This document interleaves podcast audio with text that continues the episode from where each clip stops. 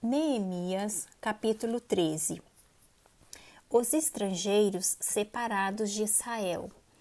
Naquele dia se leu para o povo do livro de Moisés, achou-se escrito que os Amonitas e os Moabitas não entrassem jamais na congregação de Deus, porquanto não tinham saído ao encontro dos filhos de Israel com pão e água Antes assalariaram contra eles Balaão para os amaldiçoar, mas o nosso Deus converteu a maldição em bênção.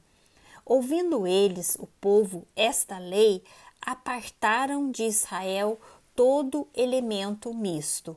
Tobias expulso do templo. Ora, antes disso, Eliasibe, sacerdote, encarregado da câmara da casa do nosso Deus, se tinha aparentado com a Tobias e fizera para este uma câmara grande, onde dantes se depositavam as ofertas de manjares e incenso, os utensílios e os dízimos dos cereais, do vinho e do azeite, que se ordenaram para os levitas, cantores e porteiros, como também contribuições para os sacerdotes. Mas quando isso aconteceu, não estive em Jerusalém, porque no trigésimo segundo ano de Artaxerxes, o rei da Babilônia, eu fora ter com ele, mas ao cabo de certo tempo pedi licença ao rei e voltei para Jerusalém. Então soube do mal que Eliasibe fizera para beneficiar a Tobias, fazendo-lhe uma câmara nos pátios da casa de Deus. Isso muito me indignou, a tal ponto que atirei todos os móveis da casa de Tobias fora da câmara.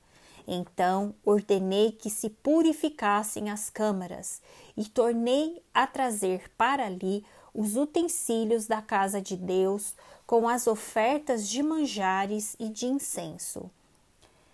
Restaurada a manutenção dos levitas.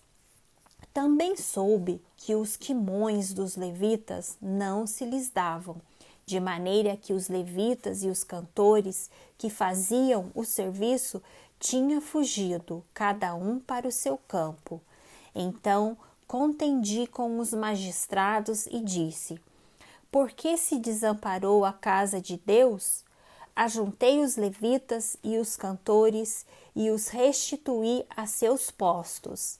Então todo Judá trouxe os dízimos dos cereais, do vinho e do azeite dos depósitos. Por tesoureiros dos depósitos pus Selemias, o sacerdote, Sadoc, o escrivão, e dentre os levitas, Pedaías como assistente deles, Anã, filho de Zacur, filho de Natan, Matanias, porque foram achados fiéis, e se lhes encarregou que repartissem as porções para seus irmãos. Por isso, Deus, meu, lembra-te de mim e não apagues as beneficências que eu fiz à casa de meu Deus e para o seu serviço. Restabelecimento da observância do sábado. Naqueles dias vi em Judá os que pisavam lagares ao sábado e traziam trigo para que carregavam sobre jumentos, como também vinho, uvas e figos, e toda sorte de cargas que traziam a Jerusalém no dia de sábado, e protestei contra eles por venderem mantimentos neste dia. Também habitavam em Jerusalém tírios que traziam peixes e toda sorte de mercadorias que no sábado vendiam aos filhos de Judá e em Jerusalém. Contendi com os nobres de Judá e lhes disse: Que mal é este que fazeis profanando o dia de sábado? Acaso não fizeram vossos pais assim e não trouxeram nosso Deus todo este mal sobre nós e sobre esta cidade? E vós ainda trazeis ira maior sobre Israel, profanando o sábado. Dando já sombra às portas de Jerusalém antes do sábado, ordenei que se fechassem e determinei que não se abrissem, senão após o sábado. As portas coloquei alguns dos meus moços para que nenhuma carga entrasse no dia de sábado. Então os negociantes e os vendedores de toda sorte de mercadorias pernoitaram fora de Jerusalém, uma ou duas vezes. Protestei, pois, contra eles e lhes disse: Por que passais a noite defronte do muro? Se outra vez o fizerdes, lançarei mão sobre vós. Daí em diante não tornaram a vir no sábado. Também mandei aos levitas que se purificassem e viessem guardar as portas, para santificar o dia de sábado. Também nisto, Deus meu, lembra-te de mim e perdoa-me segundo a abundância da tua misericórdia. Condenação do casamento misto. Vi também naqueles dias que judeus haviam casado com mulheres asdoditas, amonitas e moabitas.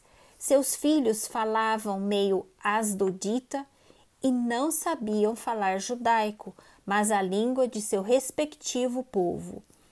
Contendi com eles e os amaldiçoei, e espanquei alguns deles, e lhes arranquei os cabelos, e os conjurei por Deus, dizendo: não dareis mais vossas filhas e seus filhos, e não tomareis mais suas filhas, nem para vossos filhos, nem para vós mesmos. Não pecou nisto Salomão, rei de Israel? Todavia, entre muitas nações, não havia rei semelhante a ele, e ele era amado do seu Deus, e Deus o constituiu rei sobre todo o Israel. Não obstante isso, as mulheres estrangeiras o fizeram cair no pecado. Dar-vos íamos nós ouvidos para fazermos todo este grande mal, prevaricando contra o nosso Deus, casando com mulheres estrangeiras? Uns dos filhos de Joiada, filho do sumo sacerdote Eliasibe, era genro de Sanbalate, o Oronita, pelo que o afugentei de mim. Lembra-te deles, Deus meu, pois contaminaram o sacerdócio, como também a aliança sacerdotal e levítica. As reformas de Neemias. Limpei-os, pois, de toda estrangeirice, e designei o serviço dos sacerdotes e dos levitas, cada um no seu mister, como também o fornecimento de lenha em tempos determinados, bem como as primícias. Lembra-te de mim, Deus meu, para o meu bem.